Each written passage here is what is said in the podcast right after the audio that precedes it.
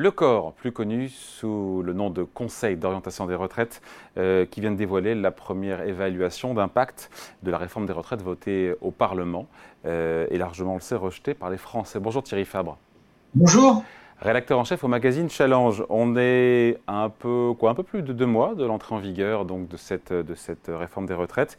Et donc cette étude qui vient de sortir, qui est inédite, elle permet de mesurer les effets sur, euh, sur les Français en fonction, euh, en fonction de leur genre, en fonction de leur niveau de richesse. Est-ce que, au global, cette étude, elle infirme ou au contraire, elle confirme que cette réforme est profondément injuste, comme le répétaient à l'envie les syndicats, ou pas? Avant de répondre à votre question, juste un point, il faut quand même rappeler l'info euh, essentielle de ce, de, ce rapport, qui est de dire que malgré la réforme, le système va rester déficitaire. Ça, c'est quand même la surprise. À hauteur de 6 milliards. À hauteur de 6 milliards en 2030.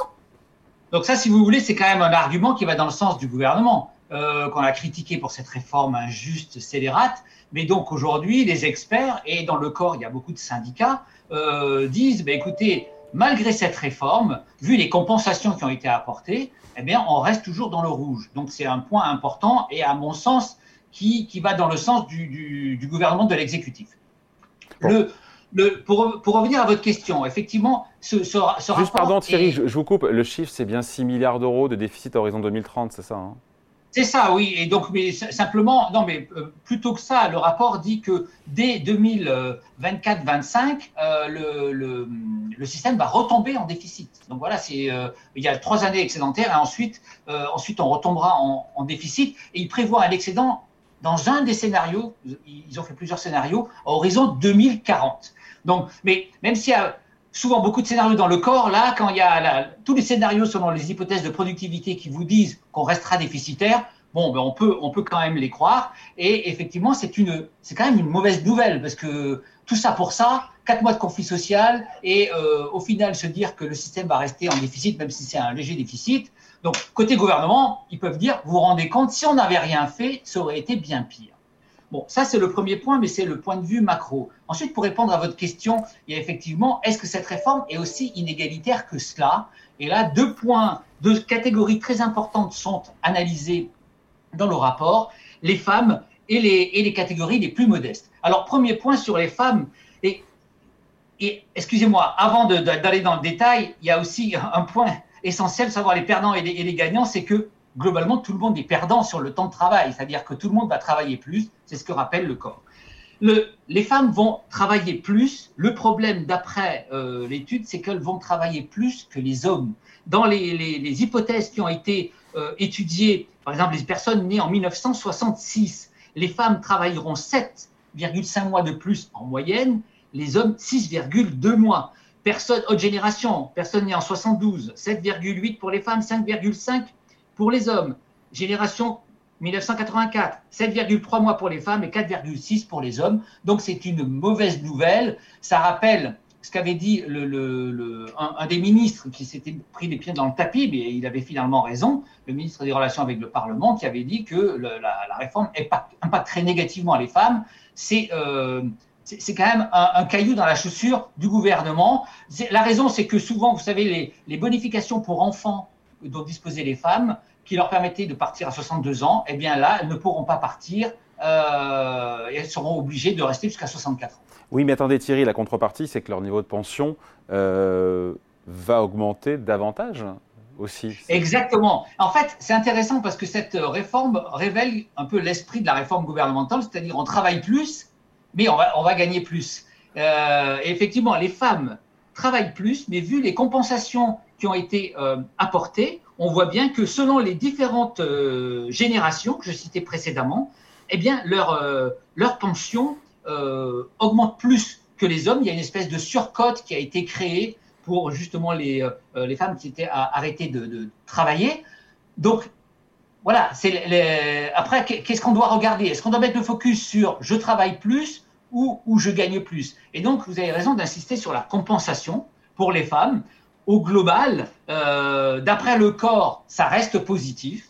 Mais euh, voilà, tout dépend les lunettes que l'on chausse. Est-ce qu'on se dit c'est un scandale de faire travailler les femmes deux ans de plus? Ou de notre côté, est-ce que c'est très positif de leur apporter une rémunération supplémentaire à la retraite? En fonction de leur âge, est-ce qu'il y a des générations de femmes euh, qui seront mieux loties en fonction de leur âge de naissance? Alors, c'est à peu près, dans les trois scénarios qui ont été euh, évoqués, c'est à peu près la même chose. Le, les, ces personnes nées en 72 qui vont travailler le, plus longtemps et les personnes euh, dans le scénario nées en 1984 qui, elles, gagnent le plus. Donc, mais bon, c'est assez, voisin. En tout cas, ça n'infirme pas l'idée générale qui est que les femmes euh, travailleront sensiblement plus que, les hommes, mais auront une rémunération supplémentaire. Bon, quid maintenant? C'est l'autre euh, l'autre question des plus démunis, en tout cas les plus pauvres. Euh, est-ce que, euh, voilà, qu'est-ce qui va se passer pour eux? C'est le même tarif que pour les femmes? Il faudra travailler plus longtemps, mais il y aura aussi une plus forte hausse des pensions en pourcentage? Écoutez, c'est à peu près le même tarif et c'est même le exacerbé. Les, différences sont exacerbées. mauvaise surprise pour les, pour les plus modestes, c'est qu'ils vont travailler aussi selon, selon les générations. Mais je prends la génération 72 ils vont travailler plus que les catégories aisées. Alors, dans le rapport, ils ont euh, euh, évalué donc les 25% des retraités les plus modestes et comparé aux 25% les plus riches. Et donc, pour les personnes nées en 1972, c'est plus 7,3 mois. Euh, pour les plus pauvres, pour les plus riches, c'est 5,3. Donc là, on se dit, mais c'est incroyable d'avoir fait cette réforme aussi inégalitaire.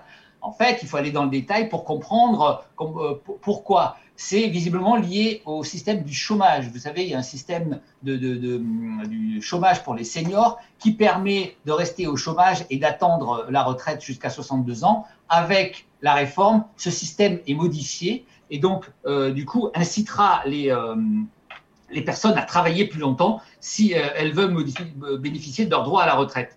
Mais là, c'est pareil, c'est-à-dire que il y a comme compensation importante de cette réforme euh, la retraite minimale dont on a beaucoup parlé euh, à, 1300 euros.